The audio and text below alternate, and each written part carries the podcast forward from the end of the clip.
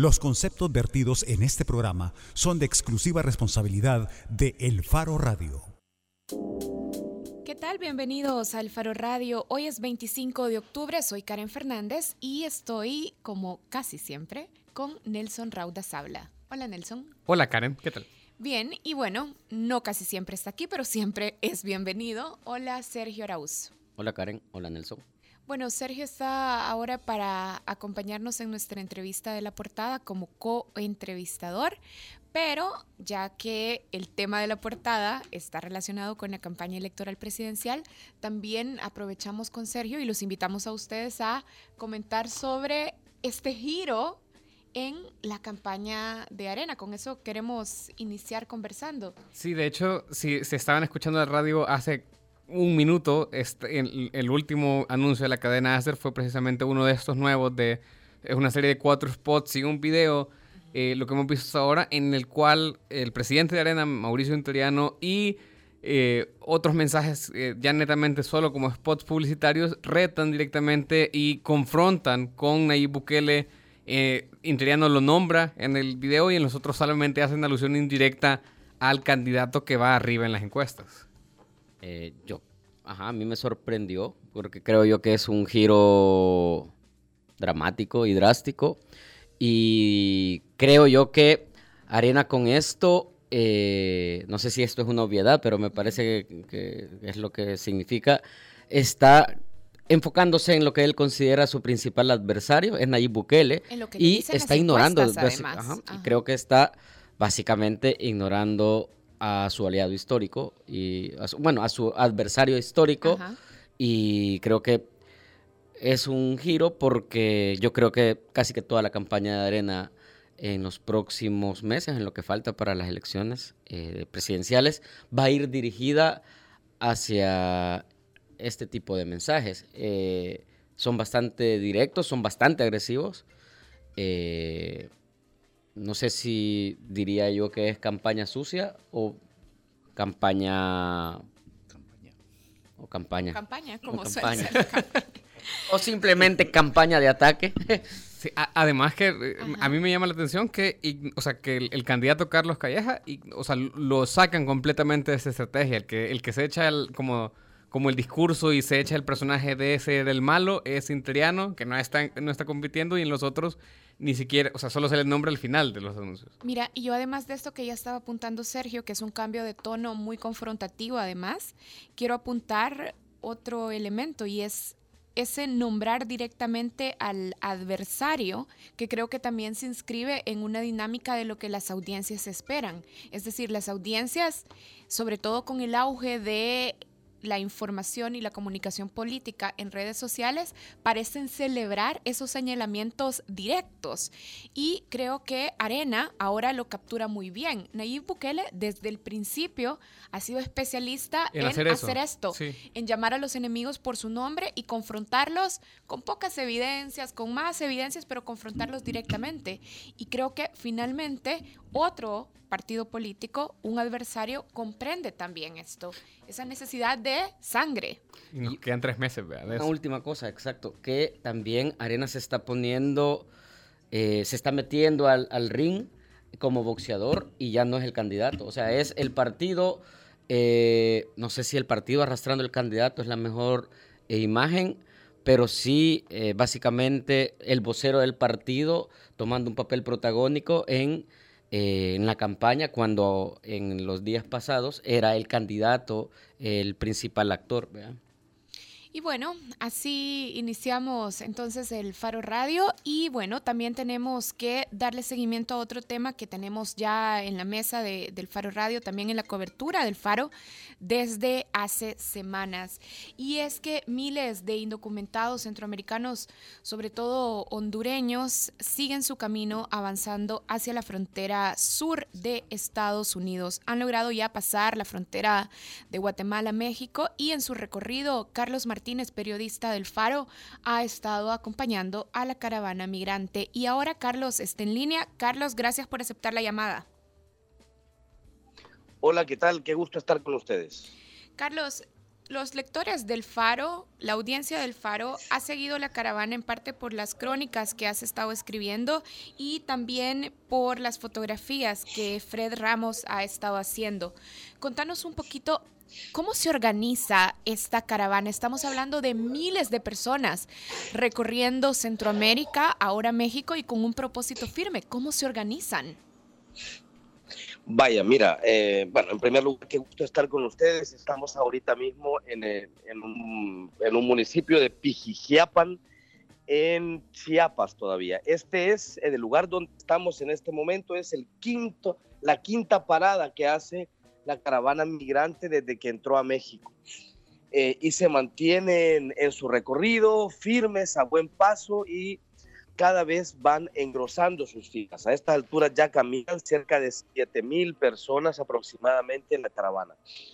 A ver, esto surge, eh, esto surge en Honduras a raíz de la invitación que lanzó un exdiputado eh, llamado Bartolo Fuentes eh, en su Facebook. Este señor lo que lanzó es una especie de tarjeta digital en la que invitaba a las personas interesadas en sumarse a una, a una caravana migrante similar a la que había ocurrido, digamos, este año en marzo. Eh, y para sorpresa incluso del propio señor Fuentes, se sumaron más o menos 160 personas al grupo, que eso fue creciendo poco a poco hasta que de Honduras salió un grupo parecido a 1.200 personas. Sin embargo, mucha de la gente con la que hemos hablado a lo largo del camino se fueron animando una vez que la caravana estaba en marcha. Desde luego, ser masa, ser multitud te ofrece protección. Y aquí están ya 7.000 personas, ahora ya no solo son hondureños, sino que además hay nicaragüenses huyendo del régimen de Daniel Ortega, salvadoreños huyendo de los espantos que hay en nuestro país y también guatemaltecos. Carlos, y, vuelvo a la pregunta, con estos miles de, de, migrantes, con estas personas que no se conocen, que empiezan y con los que se van sumando, ¿cómo, cómo se organizan? Vaya, mira, esto, esto, esto es un verdadero lío, porque creo que nadie tuvo la capacidad de prever la magnitud que esto ha tomado. Es decir, cuando incluso a nivel de medios de comunicación, cuando la caravana entró a Guatemala, eh, le acompañaban algunos medios guatemaltecos, el Faro se sumó en Ciudad de Guatemala, cuando llegaron a Tecunumán y derrumbaron la aduana guatemalteca para toparse con el muro mexicano, los medios de comunicación eh, eh, grandes, digamos, masivos, mundiales, comenzaron a tomarse en serio esta marcha. Actualmente caminan coordinados por un grupo de personas de una organización que se llama Pueblos Sin Fronteras, que no hace otra cosa que intentar ordenar el recorrido, es decir, saber, eh, saber de qué tramo a qué tramo se va a avanzar, cuándo se va a comenzar a caminar y cuándo se va a llegar y en los lugares intentar organizar las donaciones que se reciben. Te interrumpo para, para profundizar en esto. Esta organización Pueblos Sin Fronteras existía antes de la caravana. Así es, sí existía antes de la caravana. Y simplemente se sumó para tratar de coordinar la caravana imparable. Así es, decir, ya cuando estaban del lado mexicano, ellos son normalmente personas que también migraron y están conformadas por mexicanos, por hondureños, que coordinan el, que coordinan el paso de la marcha. Ahora, para mí es muy importante dejar muy claro esto, que es sobre todo porque se han esparcido una cantidad de rumores absurdos alrededor de esto.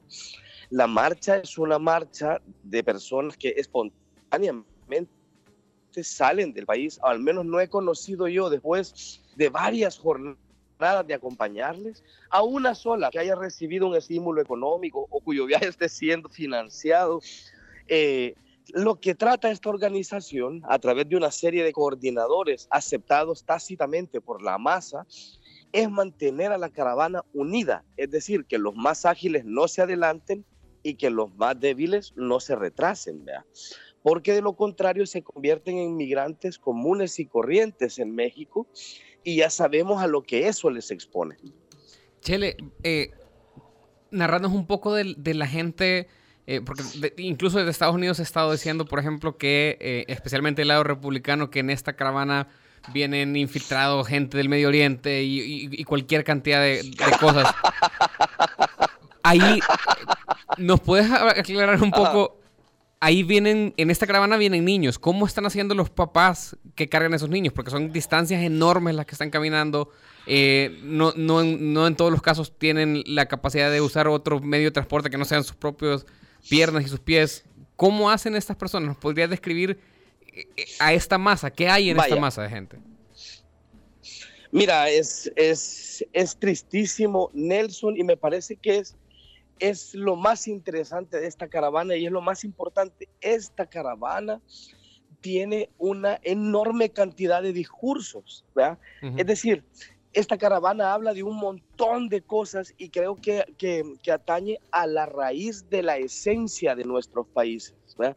a la esencia de, eh, de las carencias de, de prioridades políticas atinadas, de presupuestos para atenderse de los problemas fundamentales de la gente y aparte de eso de gobiernos como mínimo incompetentes, cuando no tiránicos o espurios como el gobierno hondureño.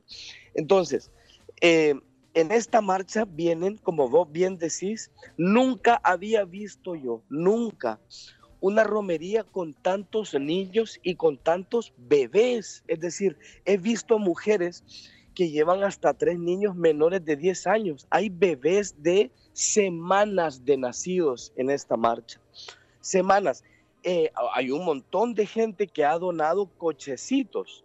Eh, de, los, de los cochecitos que normalmente las personas ocupamos para pasear a los niños en la calle, en el centro comercial, aquí están sirviendo para migrar también a otra gente ha donado canguros, de estas cosas que sirven para atarse a la espalda y poder llevar los bebés y tener las manos libres. Eh, están migrando, eh, es, es, una romería de familias completas que se han atravesado un río, que han recorrido ya más de 150 kilómetros en México, que se han enfrentado a los gases lacrimógenos de policías, que han derrumbado portones. La pregunta clave es esta, creo yo, si te aventuras con tu bebé o con tus bebés en un camino de miles de kilómetros, ¿de qué huís? Para que ese camino te compense, para que ese camino sea lógico, para que la opción de irse em, a caminar con un sol abrasador, con los peligros que entraña este camino, con la falta absoluta de garantías de llegar a tu destino es de qué huyen. Y nos recuerda esta caravana, creo yo, esa pregunta esencial. Esa es la pregunta esencial, creo yo. Gracias, Carlos. Bueno, Carlos, vamos a continuar pendientes de, tu cobertura y de tus actualizaciones y por supuesto para todos los que nos escuchan pueden entrar a elfaro.net porque ahí también están eh, las crónicas y las fotografías de, esta, de este acompañamiento que el Faro está haciendo a la caravana migrante ya en México, ahora en el estado de Chiapas. Gracias, Carlos. Ok, gracias a ustedes. Espero poder conversar con ustedes para actualizarles sobre la marcha de la caravana. Muy bien. Bueno, seguiremos conversando con Carlos Martínez. En el faro.net está publicada eh, la última nota de Carlos sobre esto. La caravana migrante y los federales ignoran las leyes mexicanas.